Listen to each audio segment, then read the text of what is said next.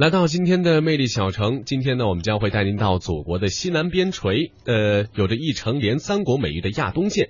亚东县呢，位于西藏自治区的南部，喜马拉雅山脉中段南麓，属于西藏南部日喀则地区，总面积呢有四千三百零六平方千米。而亚东呢，系藏语，意思呢为炫谷、急流深谷，又称为卓木。亚东历史上曾隶属于帕里宗，而亚东呢只是卓木山谷里的一个小山村。县境内山清水秀，气候温和，水源充沛，物产丰富，素有“西藏小江南”的美誉。今天的魅力小城，我们就跟随记者走进这座有着丰富自然旅游资源，而且还有很大的历史价值的人文景观旅游资源的西藏小江南亚东县。亚东县位于东经八十八度四十六分至八十九度三十分，北纬二十七度十三分至二十八度十九分之间，背靠喜马拉雅山南坡，平均海拔三千五百米。它东与不丹接壤，西南与印度交界，有一城连三国的美誉，是日喀则重要的边境县之一。一进入亚东境内，我们就被这片美景所吸引了。蓝天白云下映衬着湖面，还有这一片雪山，简直就像是一幅不需要添加任何修饰的画卷。虽然现在你看到的呢还是典型的高原景致，但是马上顺着这条路继续往前走，你将会看到一个不一样的亚东，被称作是藏地小江南。现在我们在这儿停留一下，享受一下美景，也做一下简单的休整。待会儿我们一起继续走进亚东。亚东县的总体地势为北高南低。我们来到的这个地方是亚东县北部的堆纳乡，平均海拔四千米。这里拥有着亚东最美丽的高原景致。这片湖呢叫做多庆湖，而前方的那一座雪山也是亚东境内最高峰，叫做神女峰，海拔能够达到七千米。曾经有许多登山队想要征服这座山，最终都没有成功。而脚下踩的这一片草场也是一片天然的牧场，有很多牛羊马在这里悠闲的散步吃草。站在这儿，你只想把自己当成一朵小花或者是一棵小草，静静的守着这片云海、雪山、湖水。只要守着这片景致，也就心满意足了。多庆湖是亚东县最大的湖泊，总面积达到了一百五十多万亩。在西藏古老的神话里。神女峰和多庆湖一直被誉为神山圣湖，当地人路经此地时，都会献上洁白的哈达和青稞酒，以祈求神灵保佑。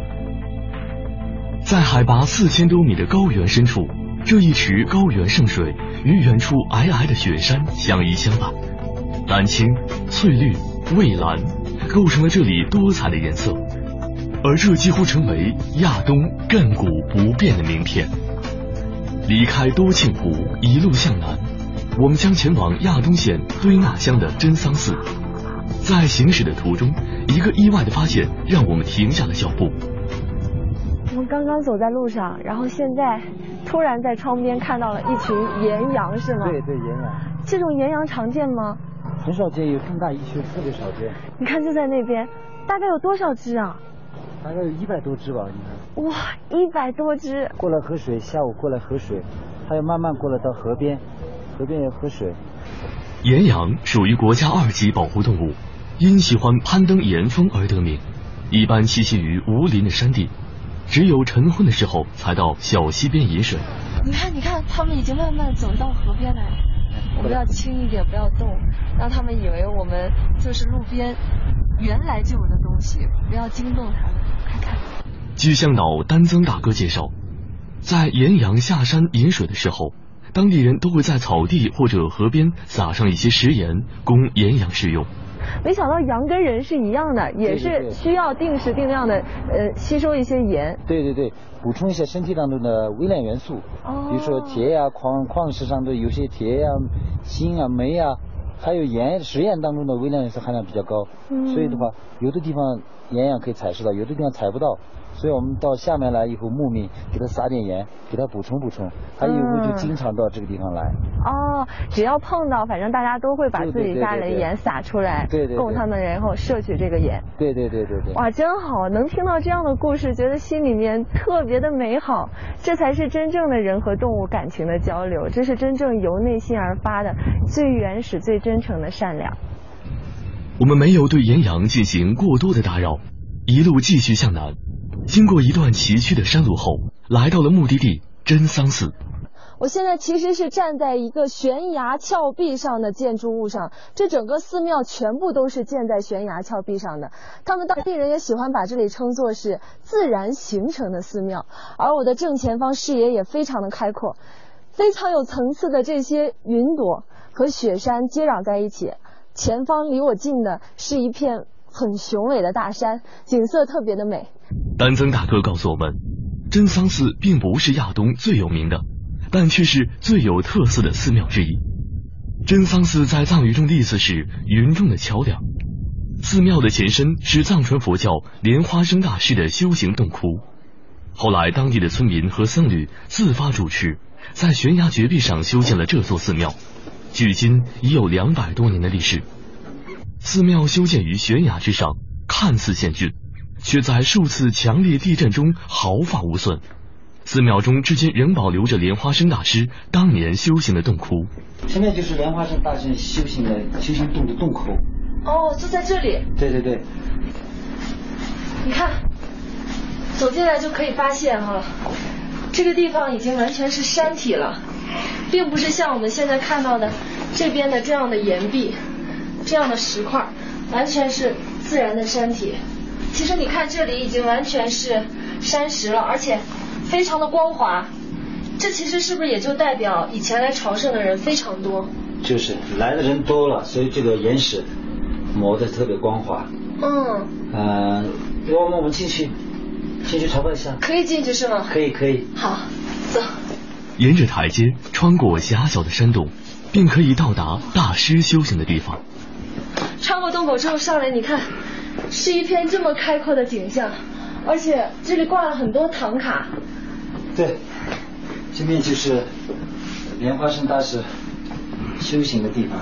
哦，这里是三座神像。对，现在这边供奉的这是古鲁仁不切。嗯。就是古鲁这边的话，呃，我们这边就是守护神吧。守护神。对对。安增大哥告诉我们，这是一个神圣的洞窟，当地人相信只有他们的守护神才能守护这里。